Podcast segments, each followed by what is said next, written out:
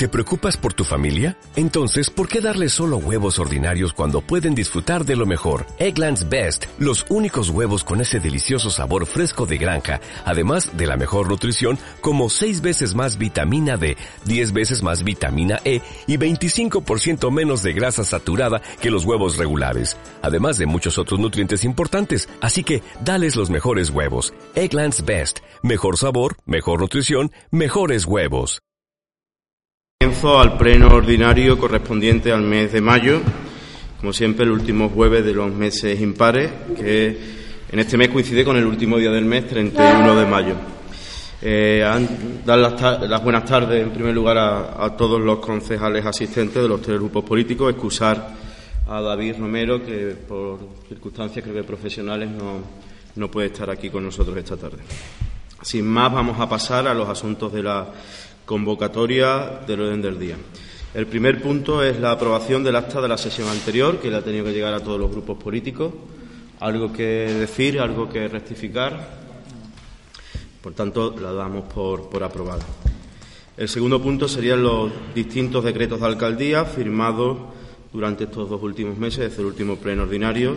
Tiene la palabra la secretaria para enumerarlos rápidamente. El 5 de abril, anulación base psicólogo. 6 de abril, concede licencia de obras en calle Frailes 17.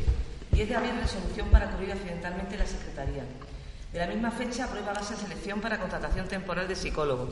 De la misma fecha, resolución para dejar sin efecto nombramiento secretario accidental. 12 de abril, acuerda inscripción de parejas de hecho José Borrayor Forero y Mari Carmen Chaparro Cañado. 16 eh, de abril, resolución para cubrir accidentalmente la Secretaría. 17 de abril aprueba modificación de bases de selección para contratación temporal de psicólogo. 19 de abril modifica resolución innecesariedad de licencia de segregación Avenida de las Minas 15. 20 eh, de abril aprueba liquidación del presupuesto 2017. 27 de abril declaración de caducidad de inscripción padronal de extranjeros no comunitarios. 10 de mayo aprueba licencias de obras menores.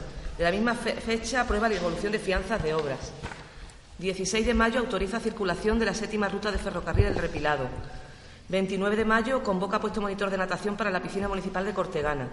De la misma fecha encomienda procedimientos sobre vacaciones 464-2018. De la misma fecha encomienda procedimientos sobre vacaciones número 466. Eh, de la misma fecha encomienda procedimientos sobre vacaciones número 465.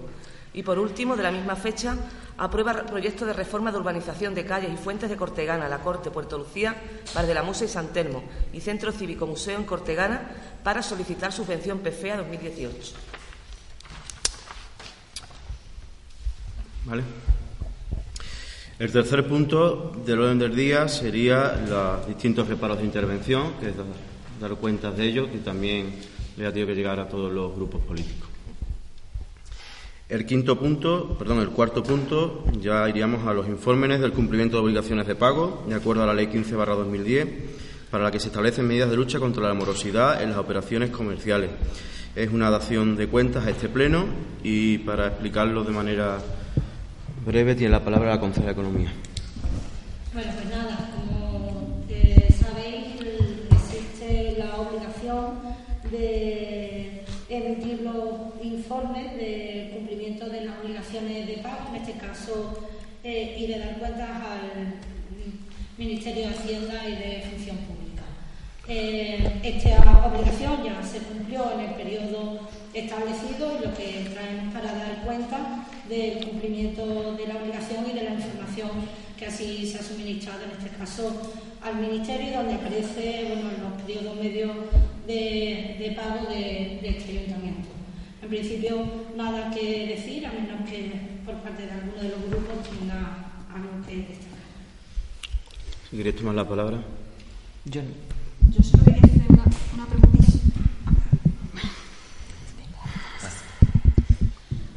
Eh, los periodos medios de pago que aparecen son en el primer trimestre 325 días, si no me equivoco, ¿no? En el segundo 346, tercero 346 y el cuarto 381 días, ¿no? Eh, este dato, eh, en relación con el plan de ajuste que hay aprobado, eh, yo creo que se exigía que hubiera un periodo de medio de pago menor, ¿no? Sí, Para poder. Realmente en el, en el plan de ajuste se establecía una reducción progresiva durante todo el, el plan de ajuste del número de días a- hasta llegar al cumplimiento de los 90 días que se establece legalmente. En este punto, evidentemente, no se están cumpliendo, quizás porque tenemos aún eh, facturas anteriores, en este caso de gas natural fenosa, que es la que metimos en el, en el plan de pago a proveedores, que hasta que no se produzca realmente el pago no la podemos anular, que hace que evidentemente aumente. Y porque además ya en este año nos hemos dado cuenta y hemos comprobado que eh, cuando a veces hacemos pagos parciales de algunas facturas, si se queda algún pico, o por ejemplo, de, hay muchos proveedores que solicitan la compensación y a lo mejor luego queda un pico pequeño que, para pagarlo. Hasta que no hagamos ese pago pequeñito, no desaparece la totalidad del pago que aparecería. Por lo tanto, ya a partir de es algo que hemos comprobado con posterioridad y a partir ya de este año, evidentemente estamos quitando todos los picos pequeños que falten para que evidentemente te descuente la totalidad, porque claro, el pago parcial no te cuenta y por lo tanto aumenta el número de días. eh, claro, la, la media de los días. Vale. Vale, perfecto. El quinto punto del orden del día mm, es el cierre y liquidación del presupuesto, informe de evaluación del cumplimiento del objetivo de estabilidad presupuestaria, el informe del cumplimiento de la regla del gasto, informe de clientes de uso cobro y, como pasó con el anterior punto, es una dación de cuentas a este, a este pleno. Tiene la palabra la concejala también de, de Economía para explicarlo. Pues eh, la liquidación del presupuesto ya se aprobó en su fecha. Como todos sabéis, la liquidación debe estar eh, finalizada en final del mes de marzo, principios de, de abril, y en dicha fecha se realizó la oportuna liquidación del presupuesto. Tal y como podéis comprobar, todos los, bueno, paso a detallar los puntos más importantes de, de la liquidación. La liquidación arroja un resultado presupuestario positivo en 700.000 euros aproximadamente. Eh, hay remanente positivo de tesorería, en este caso de. eh, no, mira, está atrás, de buscarlo. Ahorro, el ahorro bruto presupuestario que he dicho, lo de los 700.000 y el ahorro neto eh, de 130.000 euros.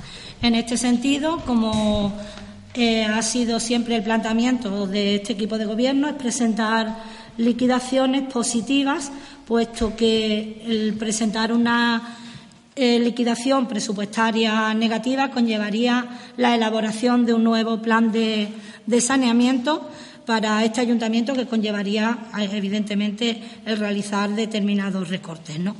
Y no ha sido nunca nuestro planteamiento. Por lo tanto, mantenemos la liquidación positiva del presupuesto y se acompaña a la misma el- el informe de la regla, del cumplimiento de la regla del gasto, que también se ha cumplido, y el informe de los clientes de dudoso cobro, que ya eh, lo explicamos. El informe de clientes de dudoso cobro lo que establece es de derechos de cobro que pudiera tener este ayuntamiento, pues irlo ajustando a la realidad. Es decir, si son subvenciones que aún no se han pagado desde hace cinco años, pues evidentemente hay que irla dotando de baja en la proporción que corresponda.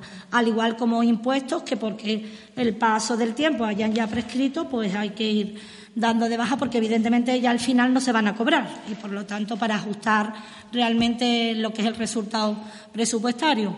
Este informe se hace con los márgenes que, que se establecen legalmente en el cumplimiento de estas obligaciones.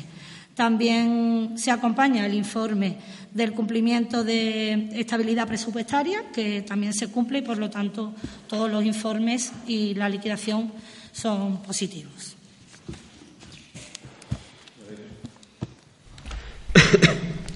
Eh, mm, al salir la liquidación positiva, yo, mm, tú me corregirás si me equivoco, los 621.879 es el excedente, ¿no? Del que hablaba la señora concejala, supongo.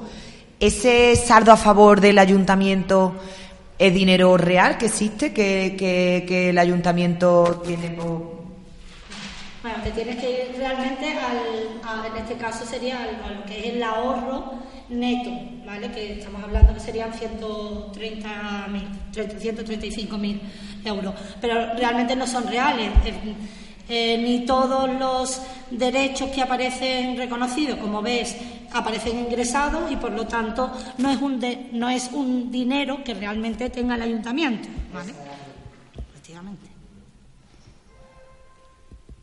O sea que aunque la liquidación es positiva, excedente real para, aunque ahora yo sé que con la ley de estabilidad presupuestaria tampoco se permitiría, pero excedente, excedente real no.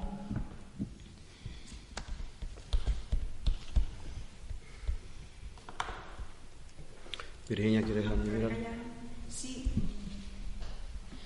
Bueno, simplemente comentar eh, que, como viene siendo habitual, eh, dentro del presupuesto de gastos hay ciertas partidas que se quedan sin ejecutar año, tras año y suelen ser eh, las mismas todos los años. Actividades destinadas a personas mayores, actividades del Centro de la Mujer, actividades de juventud, atenciones benéficas y solidarias, del que tenemos que había una partida de 6.000 euros y se quedan sin ejecutar 5.500, entidades sin ánimo de lucro también se quedan sin ejecutar 4.500 euros, en fin.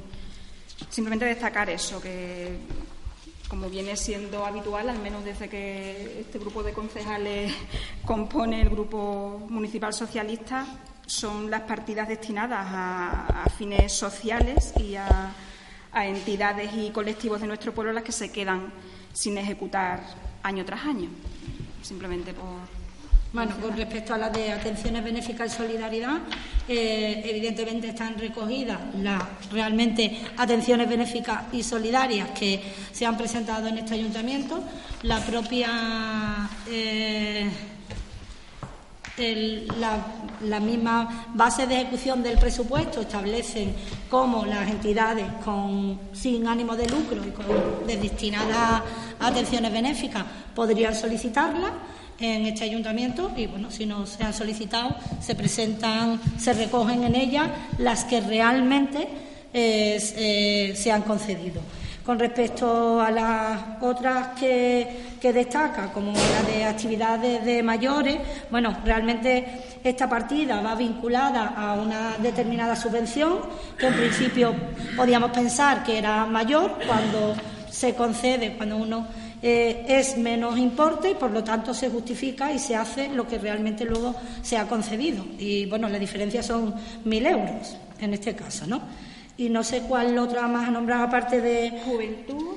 Vale, pues exactamente igual, ¿no? Mm. Con la de juventud se solicitó la, subvención de juventud por un importe, eh, cual la subvención que se concedió fue inferior y es la que realmente eh, hemos gastado. ¿Y actividades del Centro de la Mujer, que hay una partida inicial de 7.000 exactamente igual, ¿vale? En función de las subvenciones luego concedidas es lo que realmente justificamos. Yo tengo una duda, creo que es en este apartado, porque más para adelante he visto que no. Em, yo observo, mirando la, liquidación, que pendiente de pago hay muchas cantidades y hay algunas bastante importantes. Sí, no sé, es que no sé. Hombre, no sé, que que a la radio municipal, a la emisora municipal, por ejemplo, se le adeude en 41.500 euros, creo que es una entidad importante. En, la, en cultura, por ejemplo, también un pendiente de pago 44.314. Entonces son cantidades que no son cantidades como otras aquí más pequeñas de 300, de 900, de 1000, de 3000. Te voy a explicar. En, por ejemplo, en cultura o festejo, que a lo mejor tenemos metidas eh, actuaciones o actividades que se han realizado, en el, por ejemplo, la feria, que es en septiembre, y normalmente eh, este ayuntamiento está pagando, a menos que sean eh, las actividades, por ejemplo, como las de medievales, por ejemplo, que son artistas que vienen y que cobran en esos mismos días, pues aproximadamente a los tres meses o cuatro meses. Por lo tanto, son pagos que se han realizado en enero y por lo tanto sí puedes ver esa diferencia.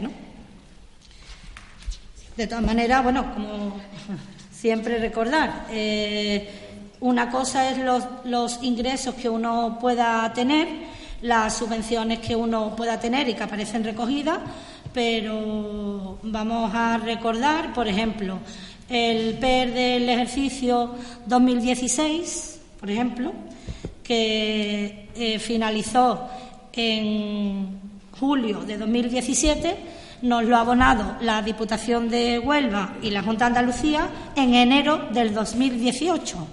Es decir, mm, una muy posterior a pesar de, con lo cual eh, te obliga realmente a negociar con los proveedores a la hora de poder realizar los pagos para que realmente todo el mundo vaya cobrando, se puedan atender las obligaciones de los préstamos, el pago de las nóminas, bueno, y el poder negociar con eso, con todos los proveedores para ir, poder ir liquidando en función de cuando recibimos los ingresos, ¿no? Vale, pues. También una cantidad así importante en otros gastos diversos de la sociedad municipal. Claro. Eso que. la sociedad municipal, bueno, si queréis. Bueno, ya lo hemos bueno, hablado. no, verás, no, no, los pero. Más representativos así, los más grandes, ¿no? Claro, por ejemplo, mira, con la sociedad municipal, este. que creo que. no sé si ha salido en alguna vez en el Pleno por alguna consulta de alguno de los grupos, alguna pregunta. Eh, la, dado que la empresa municipal no tiene ni un solo euro, evidentemente, este ayuntamiento optó por devolverle desde el ayuntamiento a todas las familias que tenían cantidades entregadas a cuenta y que después no han podido firmar. Esas cantidades se reconocen porque hemos llegado a acuerdos de pago con ellos. Bueno, para pagarlo durante tres años, pero claro, nosotros tenemos que reconocer en, el, en cada año las cantidades que realmente se han devuelto. Eh, efectivamente, el ayuntamiento está asumiendo muchos gastos de la empresa municipal, porque la empresa municipal no los tiene, y entonces se incluyen en, dicha partida. ¿no? Vale, muchas gracias. Vale, pasamos al punto número 6 del orden del día, que son los informes trimestrales de seguimiento del año 2017 del plan de ajuste, y de nuevo se trata de una dación de cuentas. María del Mar, no tienes la palabra. Bueno, pues eh, al igual que en otros años, si bien no sé, bueno, creo que fue por un, en este caso, un despiste de, eh, dado el trabajo que teníamos, este eh, informe de seguimiento del plan de ajuste, el Ayuntamiento de Cortegana lo presenta en, en su plazo, ¿no? Eh, deberíamos haberlo traído en el pleno anterior, pero bueno, por error o por olvido se nos olvidó traerlo y por eso se incluye en este, a pesar que es del, plan de ajuste del, ejercicio 2017, que el Ayuntamiento de Cortegana este informe lo presentó en el mes de, de enero de 2018. En el informe se establecen en lo que teníamos establecido en el plan de ajuste y qué medidas se están manteniendo y cuál no. Hay un informe detallado que es el, el, PDF y luego las cantidades. El propio Ministerio te marca lo que teníamos puesto en el plan de ajuste y nosotros ponemos las cantidades que realmente se prevé, porque este informe es del eh, lo presentamos en enero, todavía no teníamos la liquidación definitiva de las cantidades que previsiblemente nos salían de la liquidación provisional, ¿vale? Pero que bueno, que más o menos se ajusta si luego lo comprobáis con la liquidación que se ha realizado después en el mes de marzo, casi la mayoría coincide, ¿no? No sé si queréis alguna aclaración más de.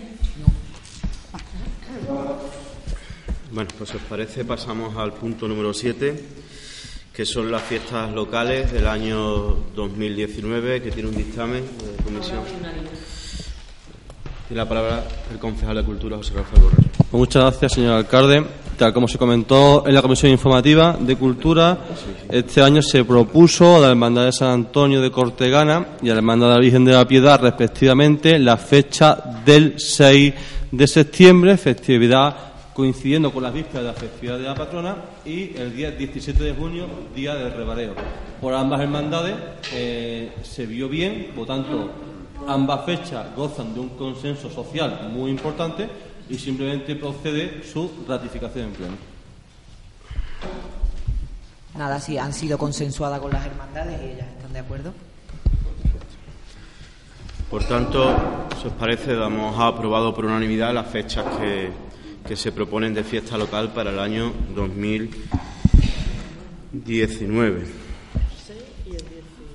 El octavo punto del orden del día es una moción que presenta el Partido Popular sobre inversiones en el patrimonio medieval de Cortegana, que tiene un dictamen de comisión. Tiene de nuevo la palabra el concejal de Cultura. Muchas gracias, señor alcalde. Como también se vio abundantemente en la comisión informativa, no voy a hacer mucho más incisión en este asunto. Sí quiero destacar, para que conste en el acta de la sesión, algunos asuntos que considero de especial relevancia. El primero de ellos, la reunión que mantuvimos en Huelva, el señor alcalde y yo, con la delegada de Cultura, en la cual le manifestamos que de forma reiterada, desde hace muchísimos años, este ayuntamiento, eh, por la parte política e institucional, como la Asociación Amigos del Castillo, desde la sociedad civil de Cortegana, ha hecho sucesivos requerimientos para que se acometan inversiones en el entorno medieval del Castillo de Cortegana. Eh, una trayectoria amplia y dilatada y una trayectoria amplia y dilatada también de incumplimiento. Y así se manifestamos directamente a la señora delegada. Eh, a este ayuntamiento le, ha sido prometido en innumerables ocasiones, tanto por los técnicos en la materia como por los sucesivos delegados que han pasado por la Delegación Provincial de Huelva, una serie de inversiones que en primer lugar recojan una excavación arqueológica en el entorno del castillo de Cortegana, máxime cuando somos el único entorno medieval de la banda gallega que aún a día de hoy no ha sido excavado, y máxime cuando el castillo de Cortegana es un entorno de privilegio tanto en el ámbito de la cultura en la provincia de Huelva como en el ámbito del turismo que desde los años 80 no recibe importantes inversiones. La respuesta de la Delegación de Cultura es que en Huelva ya se ha emitido eh, un informe que se ha enviado a la Junta de Andalucía donde efectivamente se da la razón tanto a este ayuntamiento como a la Asociación de Amigos del Castillo y se manifiesta que estas inversiones son necesarias y preferentes dentro de la provincia de Huelva. Sin embargo, a pesar de ello, la delegada de Cultura nos manifiesta expresamente que ella no puede hacer más puesto que quien incluye las partidas de inversiones en el presupuesto de la Junta de Andalucía, como es natural, es el Consejo de Gobierno y los órganos colegiados de la propia Junta de Andalucía. Dicho de otro modo, la delegada reconoció su impotencia para seguir eh, adelante con esta cuestión y tomar decisiones de carácter efectivo. Nosotros ya no nos conformamos con manifestación de voluntades. Queremos que las inversiones para Cortegana se recojan en el presupuesto de la Junta de Andalucía del año 2019. Y para ello, eh, esta, esta cuestión, que es fundamental, desborda con crece las competencias de la Delegación de Cultura de la Junta de Andalucía en Huelva. Por lo tanto, consideramos que es el momento, puesto que parece ser, según los mentideros políticos que se están ya cerrando y configurando los presupuestos de la Junta de Andalucía para el próximo ejercicio 2019, es el momento de hacer una acción política consensuada, tanto desde las instituciones como desde la sociedad civil, para, desde el diálogo, el consenso, intentar que la Junta de Andalucía atienda esta petición y las inversiones para Cortegana se recojan expresamente con partida presupuestaria en el siguiente ejercicio presupuestario 2019 de la Junta de Andalucía. Por ello, eh, desde este grupo político apelamos al consenso de este Pleno que se suméis de forma unánime a los acuerdos que voy a manifestar a continuación y que iniciemos desde ya un movimiento político de consenso para que esto se lleve a cabo. Por lo tanto, que quede registrado expresamente en el acta de la sesión la siguiente propuesta de acuerdo. Uno, solicitar a la Consejería de Cultura de la Junta de Andalucía como administración competente en el ámbito del patrimonio la inclusión en el ejercicio presupuestario de 2019 de una amplia partida presupuestaria de inversiones en el entorno medieval del Castillo de Cortegana, que incluya en la misma tres líneas de acción prioritarias. Una, una excavación arqueológica de urgencia. Dos, inversiones para el acondicionamiento y mejora de infraestructuras en el entorno y tres, inversiones para recuperar la antigua muralla medieval original que aún se conserva. Y en segundo lugar, como he dicho anteriormente, dar traslado de este acuerdo a la Asociación de Amigos del Castillo de Cortegana para que se adhiera desde el ámbito de la sociedad civil a este acuerdo. Muchas gracias, señor alcalde. Rebeca, tienes la palabra. Desde el Grupo de Izquierda Unida mm, consideramos fundamental la presión que debemos ejercer sobre la Junta de Andalucía para que de una vez por todas estos trabajos se lleven a cabo.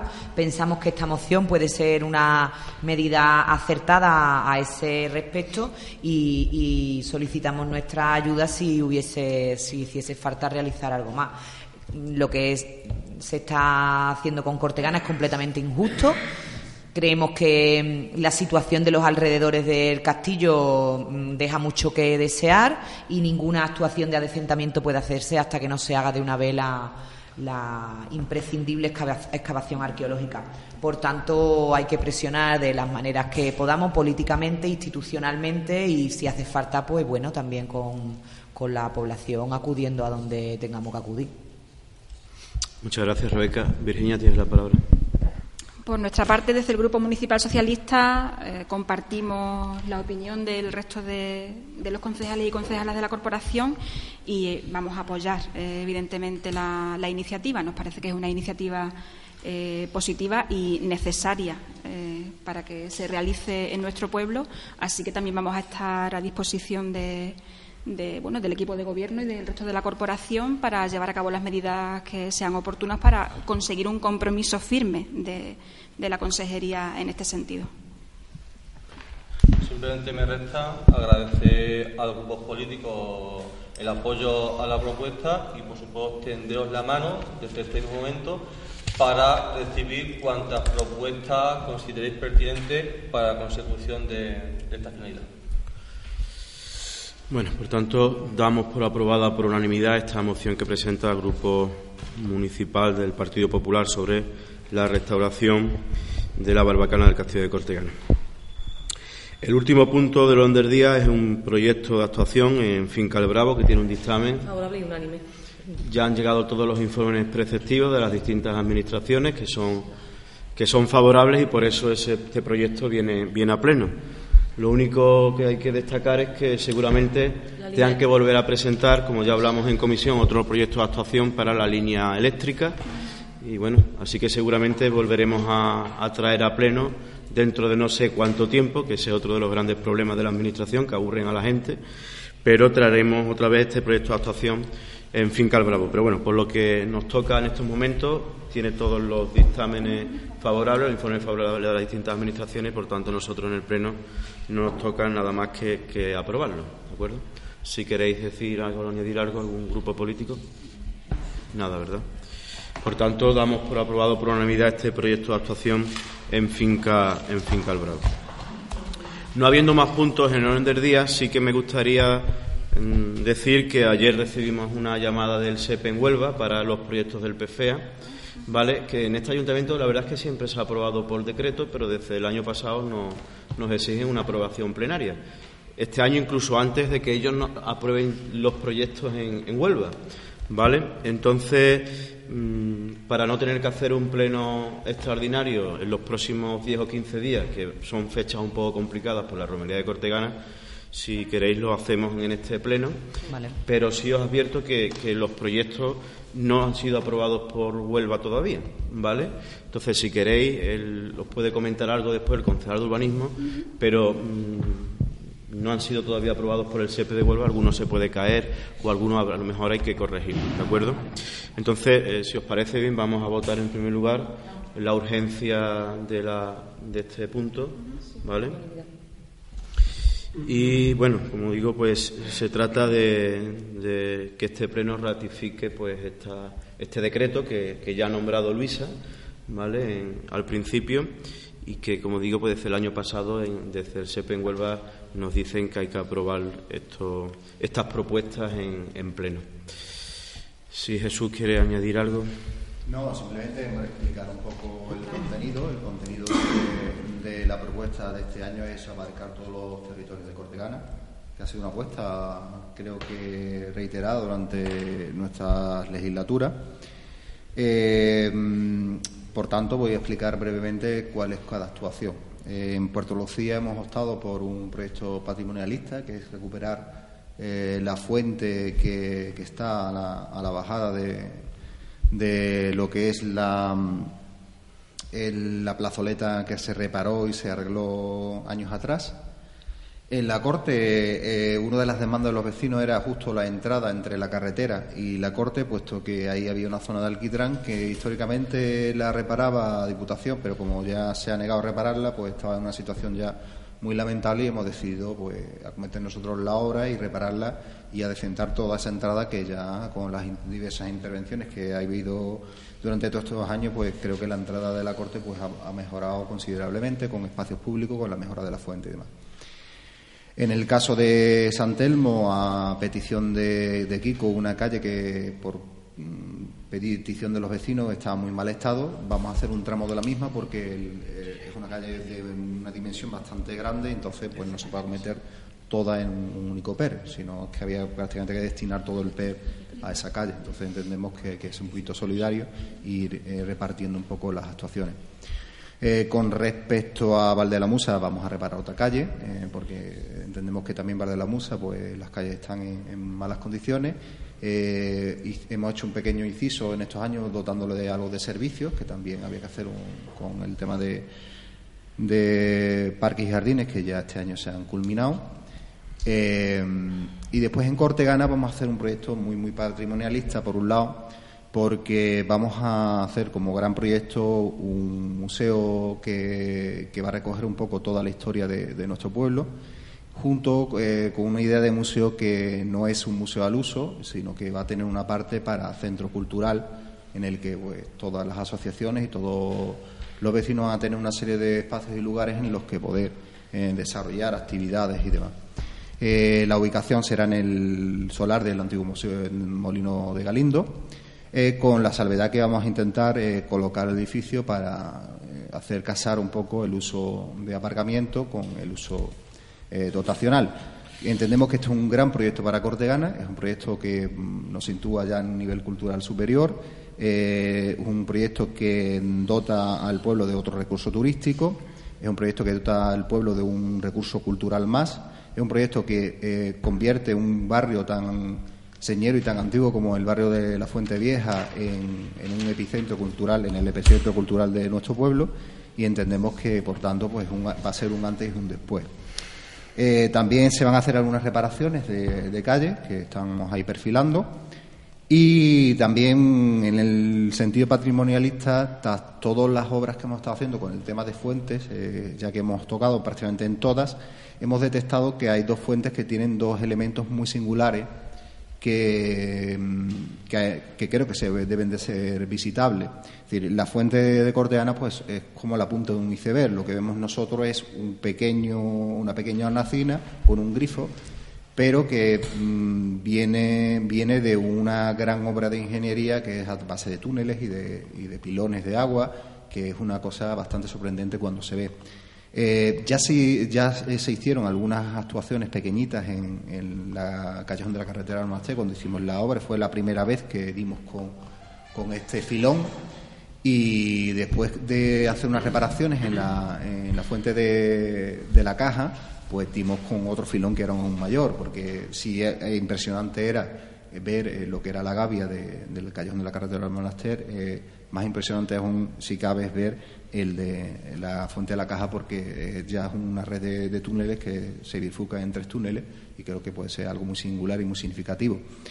Eh, yo creo que en general pues tocamos un poco de todo, tocamos necesidades del día a día y tocamos con proyectos que, que son importantes para el futuro de nuestro pueblo. Vale. Nosotros, sí. Sobre las calles, eh, las reparaciones de calle, ¿nos podría concretar Mm, es que no todavía no hay nada concreto porque estamos echando números, porque en función de los números pues podrá entrar una, podrá entrar dos o, podrá entrar una de las dos. Es decir, mm, tampoco vamos a decir, vamos a aceptar, porque si no quedaríamos un poco de alarma social, es decir, eh, no es una cuestión de, que vayamos a preferir uno u otro, va a ser una cuestión de, de ajustar un poco los números. ¿Y la reparación de la calle en Musa, esa saben cuál es concretamente? O también sí, es, un, es la calle que da a la iglesia, que está en tierra y entendemos que, que arreglarla y dotarla. Y eh, la casa museo entiendo que será una, una primera fase, ¿no? No, vamos a intentar cometerlo de un, de un tirón. Es decir, hemos hecho un proyecto que, mm, como todos los proyectos que hemos estado haciendo, juega entre la tradición y la modernidad y mm, bueno, está hecho a base de materiales tradicionales como la piedra y tal y con una estructura de muro de carga que nos permite poder acometer el proyecto. Un proyecto que tiene una dimensión que se puede abarcar. Eh, creemos que es el museo ajustado, bueno, tampoco es el Museo del Prado, evidentemente. Y aparte de la parcela, pues tiene unas dimensiones que ya como hemos dicho no va a ocupar toda la parcela. La parcela son 600 metros cuadrados de parcela, me parece, y nosotros ocupamos, me parece que menos de la mitad en edificación. Y lo de la fuente que es para, para mm, como visibilizar esas partes de abajo de sí, eh, para que sean visitables. Los túneles y eso para que sean visitables. Hay algunas partes que probablemente ya sean para los más aventureros, porque hay que, hay que bajar con escaleras y demás. Hay que decir que Mari Carmen y Jesús son aventureros porque han bajado. ¿eh? Eh, eh, con respecto a lo que decía Rebeca, el tema de las fases ha sido eliminado de los proyectos del PER. Ya tiene que ser una actuación. efectivamente, por eso, cuando decía Jesús lo de las calles, no queremos nombrarlas porque a lo mejor te dicen una calle y lo mejor la calle no llega completamente y como no sea una calle completa o no sepas tú explicar perfectamente por qué haces un trocito de calle, eh, pueden que te lo rechacen, ¿vale? Entonces tienen que ser proyectos completos y no se pueden en ningún caso fasear. Pero bueno, aquí lo que vamos a hacer es aprobar, eh, solicitar al INE esta subvención, que para obras, como sabéis, es al 100% eh, con respecto a la mano de obra. Sí, yo lo nombro. Y después es que aquí hay un error en el decreto, ¿vale? Porque eh, siempre hemos solicitado a la Diputación Provincial de Huelva el 40%, pero desde el año pasado se ascendió al 45%. O sea, ah, que la Diputación de Huelva y Junta de Andalucía ya aportan el 45% sobre el 100% de esa mano de obra. ¿Vale? Eh, como sabéis, este año en Cortega, mm, las cifras no la tengo aquí, 400.000 euros con, con, materiales ahí. O sea que es una cantidad importante, ¿vale? Son 130.000 me parece y 270 entre mano de obra y material. Y este año creo que hemos tenido un aumento de unos 4.000 euros de mano de obra. Como bien sabéis, depende del histórico y depende del incremento también de, la, de las cartillas agrícolas. ¿vale? Imagino, sí. del Valle un poco en cuenta. Eso, eh, te explico, eso vamos a intentar, vamos a intentar en los presupuestos, Javier, hacer el esfuerzo ah para que con nuestros recursos ordinarios hacerlo. Te explico por qué. Porque el alquitranado de la calle, eh, como eh, el PFEA, eh, hay mucho eso lo puede explicar perfectamente Jesús. se, desnivela mucho lo que es el, la mano de obra y el material. Entonces, como metamos mucho alquitrán, pues nos comemos mucho lo que son los materiales y eso, mano de obra es una mano de obra que tienes que contratar una empresa. Entonces, por eso vamos a hacer nosotros el esfuerzo y yo me comprometí con los vecinos que lo vvamos a meter en los plenos, en, eh, los presupuestos de este año, ¿vale? Espero, por tanto, vuestro voto a favor, ¿eh? Sí, claro. Jesús, si querías añadir algo sobre ese. Nada, no, simplemente explicar que si eso no puede ser una obra, el quitranado puede ser una obra del PER porque te lo rechazarían, porque tú cuando presentas las obras eh, tiene que haber un tanto por ciento de, mano de obra y material. Entonces, eh, hay que hacer todos los, proyectos, tienes que pensarlo en, forma PER. por eso muchas veces me dice, ¿por qué no alquitrar? Y digo, ojalá yo pudiera tener una máquina alquitranada todos los días porque tardo la mitad. No, se tarda lo mismo alquitranar que, que poner un tío ahí a poner adoquines o piedras. Si os parece, vamos a pasar a votar. ¿Votos a favor? Vale.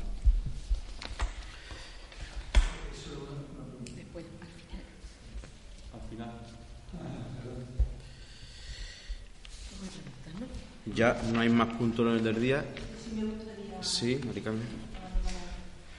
Con respecto a, la, con respecto a la actuación en Fuente Vieja, sí que me gustaría que se contemplara la posibilidad de que los vecinos fueran conscientes, vieran el proyecto como es y cómo les afecta y que ellos mismos pues sean los que digan si repercute. Yo creo que repercute directamente en ellos y creo que es conveniente que vean el proyecto antes de tomar una decisión final. Vale. Por eso me he abstenido. Sí, Miguel, ya no hay más puntos del día. Ay, perdón, perdón, perdón, que vienen los regos y preguntas, me los he saltado yo. Vale, es que, es que, es que usted toma la palabra al último, ¿vale?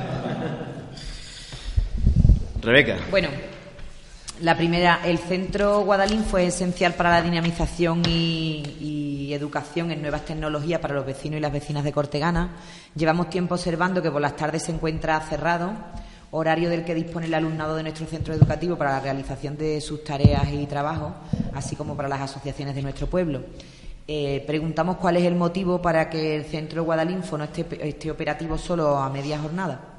Vale, pues como sabéis, el, centro Guadalinfo actualmente se cubre con dos trabajadores a media jornada y uno de ellos está de baja por enfermedad.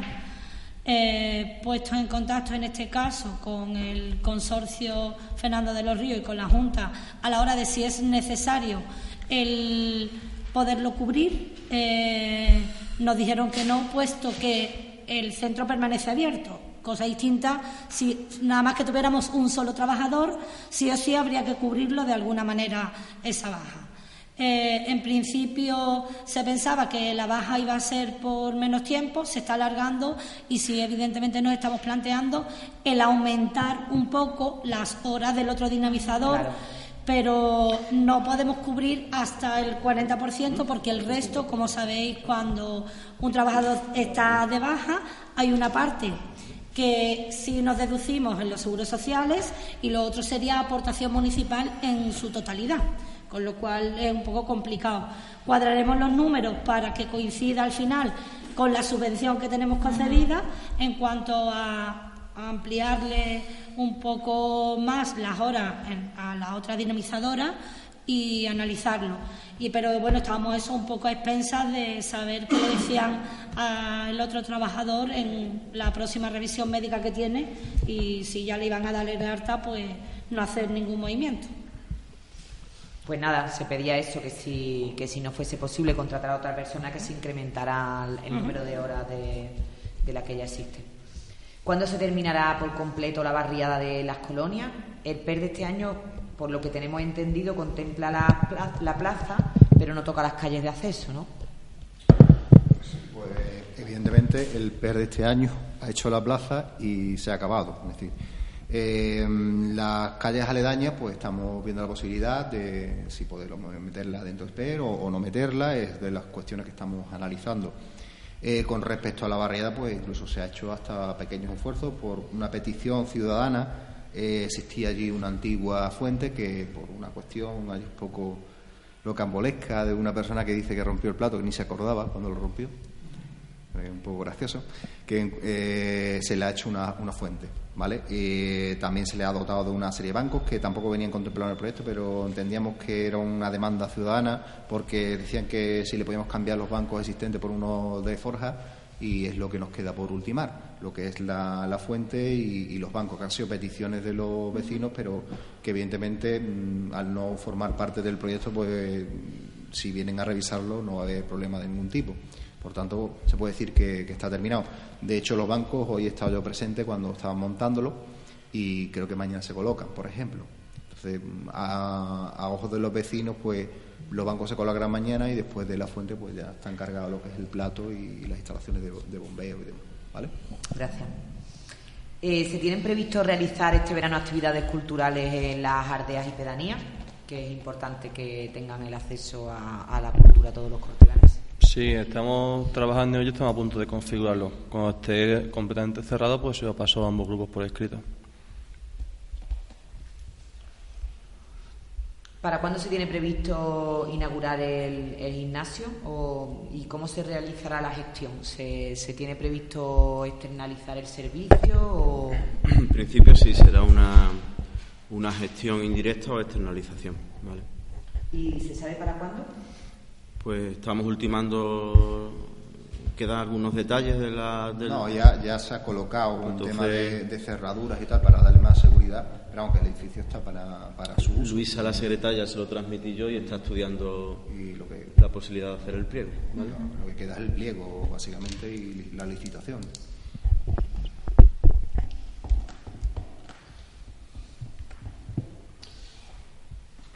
Eh, ¿Cuál es la situación actual de la, de la hermandad de San Telmo con respecto a los terrenos? ¿Dónde se desarrolla la romería? ¿En qué momento se encuentra?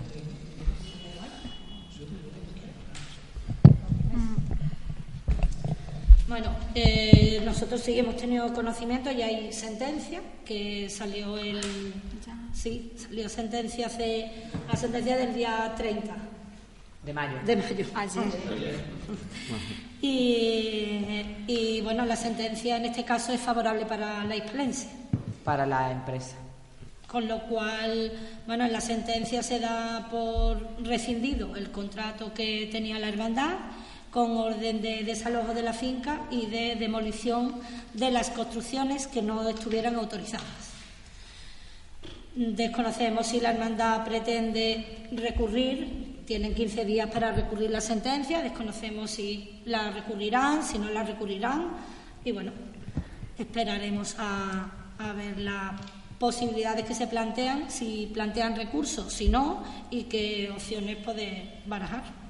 Entonces, pues tendréis previsto alguna reunión o algo con la hermandad Bueno, para. Primero ellos tendrán que decidir si van a recurrir o no. Es lo primero, que eh, si van a ejercer su derecho a recurrir o no, van a esperar hasta que haya una sentencia firme o no. Evidentemente, hasta que no haya una sentencia firme, evidentemente no es ejecutable. Por lo tanto, bueno, eh, te digo, desconocemos en principio el planteamiento de la hermandad. Me imagino que en breve harán una. eh, junta con los hermanos para bueno decidir sobre este tema que bueno es un poco Pero el serio. ayuntamiento entiendo que se posicionará con la hermandad y. Bueno, habrá que buscar soluciones. Evidentemente, mm, las construcciones, es- eh, ese planteamiento ya lo hablamos en su momento. Eh, el ayuntamiento siempre ha estado intentando mediar entre la sociedad hispalense y la hermandad para buscar una solución de consenso que nunca ha sido posible. Eh, por parte, en este caso de la hispalense, se pretendía solamente lo que era la demolición de la construcción de las casetas y nada más. Eh, por parte de, los- de la hermandad no existía esa postura. Incluso por parte de la hispalense se les planteó el ceder otra finca donde poder celebrar la romería. Eh, y mm, bueno, luego por parte del ayuntamiento había un compromiso de colaborar para hacer una nueva ermita, para, en fin, y buscar soluciones entre todos. Pero esas opciones nunca se han barajado por la hermandad. A lo mejor ahora sí es el momento de planteársela a la vista de. Eh, también, bueno, realmente hay una empresa nueva que ha comprado los terrenos y, o todos los derechos, de, en este caso de la hispalense, y quizás con ella se pueda abrir una nueva vía de un contrato nuevo, porque evidentemente el que existía en base a esta sentencia, que digo, a menos que, recurran y al final la Audiencia Provincial de Huelva tenga otro dictamen distinto, eh, pues sea el momento de con la nueva empresa hacer otro contrato nuevo o, bueno, ya se barajará, pero primero pasa porque la hermandad decida si va a recurrir o no y en base a eso poder trabajar, ¿no? Pasa que el ayuntamiento tampoco podrá ir en contra de una sentencia. Claro, ese, Evidentemente. ese es el problema, Javier. Ese es el problema. Este tema, verá, nosotros siempre se lo advertíamos a, a la hermandad, es decir, es que al final son construcciones ilegales y llegará el momento en que alguien obligue a demolerlo. Sin el consentimiento del propietario. claro. Eh, siendo lugar de paso, mm, tres ruegos pequeños, siendo lugar de paso para los corteganes y corteganes, así como para las personas que se alojan en el Hotel Sierra Luz, eh, la calle Jesús Nazareno da una visión bastante dejada de nuestro pueblo. Rogamos se arreglen las aceras. Sabéis que hay un tramo que está muy mal, no solo es un tramo por el que se va al centro de salud, sino que es también la zona por la que baja toda la gente que vive ahí arriba y después también es un tramo de tránsito turístico, puesto que ahí está el, un hotel que mueve mucha- muchos turistas de nuestro pueblo. Eh, ¿Tiene la policía local de Cortegana lector de chis de animales? Sí. Sí. Pues pedimos que se realice una campaña de sensibilización para la puesta de chip, que es obligatorio, de los, de los animales y vacunación también de los, de los mismos. El problema es que luego nosotros no podemos acceder a la información de quién es el titular de ese chip, por ejemplo, pero el lector de chip sí lo tenemos. Lo tenemos a través de, eh, en horario de mañana, cuando la OCA está en horario de apertura, pues nosotros le facilitamos el número de chip y nos dicen quiénes serían los propietarios, pero sí tiene lector.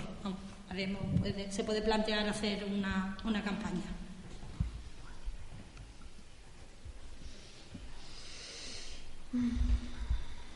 Y la última, ¿cuál ha sido el motivo de cortar los pinos que hay junto a la guardería? Informe técnico. Hay un informe técnico de, que viene a decir que existía peligrosidad en esos pinos y nosotros hemos optado por, por la seguridad. Sí, claro. El informe era del técnico municipal, el arquitecto, vamos. Arquitecto, pero con Luis, en este caso. Vale. Eso surge cuando Rebeca, cuando se cae el muro, claro. ¿Vale? Lo que hacemos es un análisis completo de, la situación.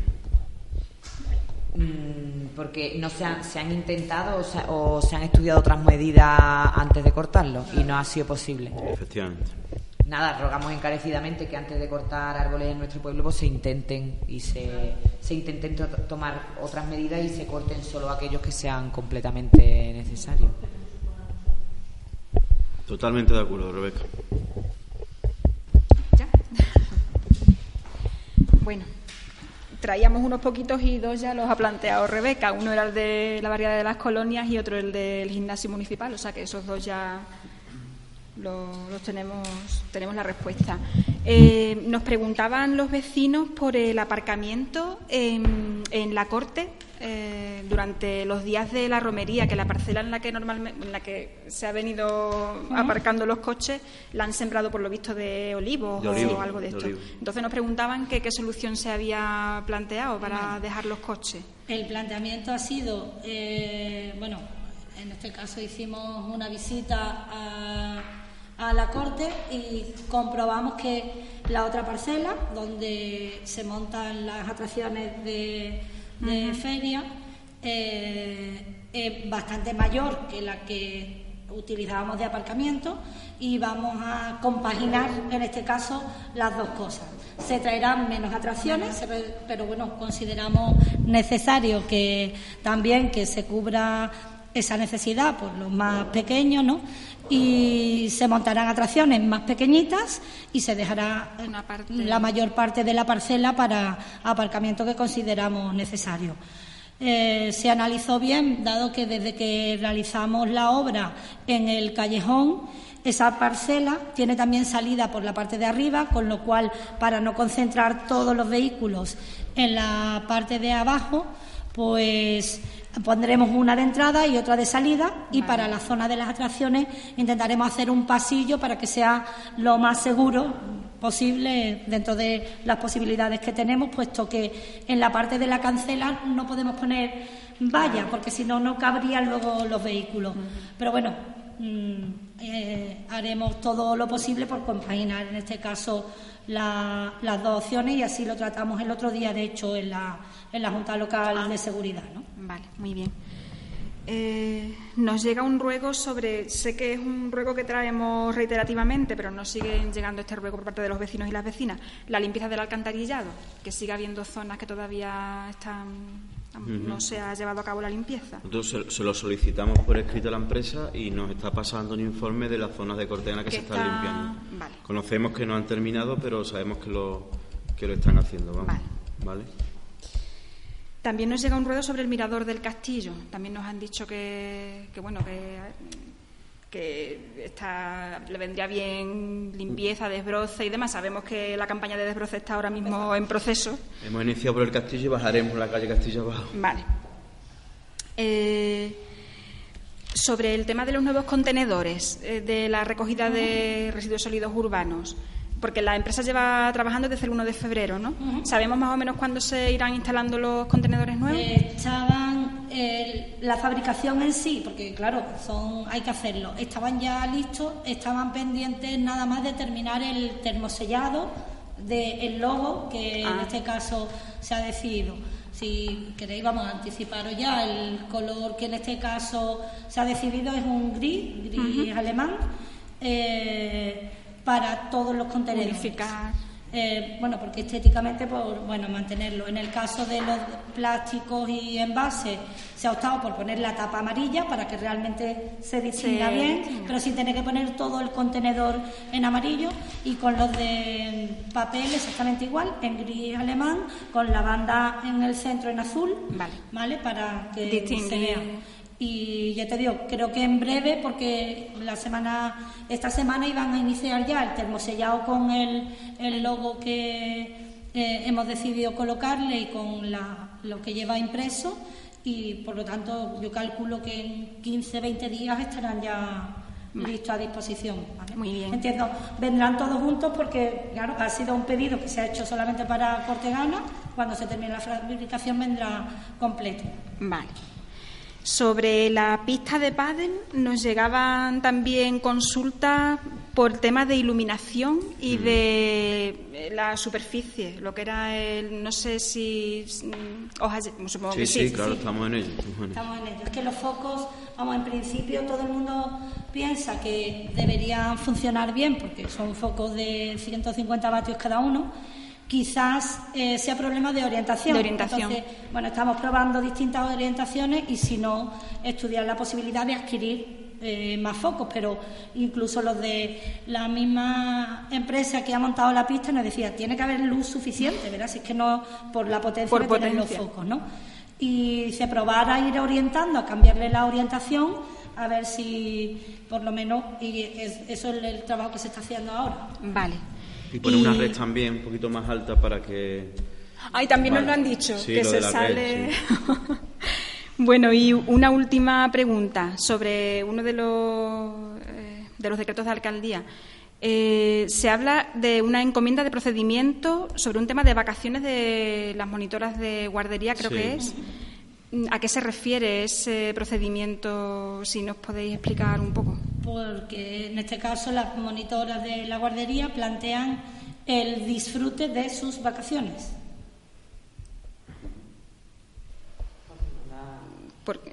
Disfrutarlas durante el periodo que esté abierta la guardería. Es un poco complicado. En los 10 meses de 11, ¿no? De julio. Pero es complicado, verás, de, si maestras tienes tantas, pues es complicado un poco cuadrarlo y por propias necesidades. Nunca se había planteado, es decir, esa opción no no estaba. Es decir, ellas siempre eh, pues la han cobrado y nada más.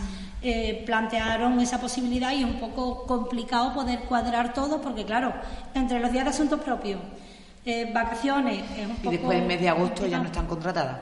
No. Vale. Entonces, bueno, ahí estamos. Pero que un poco... De todas maneras, estamos intentando buscar la forma de... el lunes tendremos una reunión para intentar buscar alguna solución, pero bueno, eso. Vale. Delante de la mesa. Sí, lo Entonces, nada más por nuestra parte. Vale, pues levantamos la sesión plenaria. Hola, buenos días, mi pana. Buenos días, bienvenido a Sherwin Williams. ¡Ey! ¿Qué onda, compadre? ¿Qué onda? Ya tengo lista la pintura que ordenaste en el ProPlus app. Con más de 6.000 representantes en nuestras tiendas listos para atenderte en tu idioma y beneficios para contratistas que encontrarás en aliadopro.com. En Sherwin Williams somos el aliado del PRO.